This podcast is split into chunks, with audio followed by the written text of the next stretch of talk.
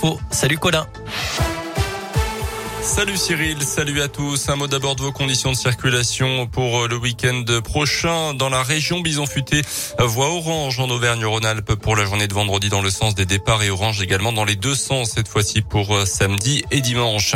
À la une, deux individus interpellés hier à proximité du centre pénitentiaire de Bourg-en-Bresse. Ils venaient selon la police de projeter des colis dans la cour de promenade. Les deux hommes ont été immédiatement placés en garde à vue et ont reconnu les faits. Ils ont été convoqués par un officier de police judiciaire. La décision du tribunal correctionnel de Saint-Etienne est tombée tout à l'heure dans l'affaire des injures racistes reçues par l'attaquant de l'Est Saint-Etienne, Denis Bouanga, l'an dernier. Une vidéo tournée dans le local des Magic Fans, un des principaux groupes de supporters stéphanois, est diffusée ensuite sur le réseau social Snapchat. Sur les six prévenus qui ont comparu mi-décembre devant la justice, un seul a finalement été condamné aujourd'hui à 500 euros d'amende. Le joueur avait choisi de ne pas déposé plainte contre ces individus, mais il avait alerté ses dirigeants euh, qui avaient ensuite porté l'affaire en justice. Le jeune homme devrait également verser 500 euros à l'association SOS Racisme Loire qui s'est constituée euh, partie civile dans ce dossier. L'actualité aujourd'hui, c'est aussi la campagne présidentielle qui s'accélère à 46 jours du premier tour. On apprend euh, ce matin qu'Emmanuel Macron euh, tiendra son premier meeting de campagne le samedi 5 mars dans une dizaine de jours, donc à Marseille. Un premier d'un trois meetings prévus. Le chef de l'État toujours pas officiellement candidat à sa propre succession.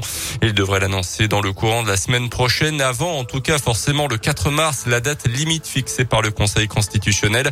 La date limite également pour déposer les 500 parrainages d'élus. Macron les a déjà largement, comme Valérie Pécresse, Yannick Jadot, Anne Hidalgo, Fabien Roussel, Jean Lassalle ou encore Nathalie Arthaud. De leur côté, Jean-Luc Mélenchon et Nicolas Dupont-Aignan sont tout proches du but. Marine Le Pen et Éric Zemmour sont plus loin, avec un petit point moins de 400 parrainages. Notez que vous avez jusqu'à mercredi prochain pour vous inscrire en ligne sur les listes électorales. C'est jusqu'au vendredi 4 mars pour le faire en mairie. La primaire, les Républicains, justement, peut être entachée d'irrégularité. C'est ce qu'avance en tout cas le journal Libération aujourd'hui. La victoire de Valérie Pécresse aurait été possible grâce à des manœuvres frauduleuses, selon le journal visant notamment à faire gonfler le corps électoral. Le journal qui évoque des adhérents fictifs ou décédés, voire un chien qui aurait donc pu voter à des pratiques qui questionnent sur la sécurité et la sincérité du scrutin. Le monde est face à un moment de péril. Déclaration aujourd'hui du secrétaire général de l'ONU alors que la tension s'accentue encore entre l'Ukraine et la Russie. Un soldat ukrainien est mort dans un bombardement des séparatistes pro-russes sur la ligne de France les 27 doivent se réunir en urgence demain.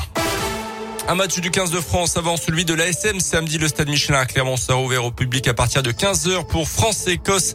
Troisième journée de tournoi destination avant la réception de Perpignan. Merci Colin.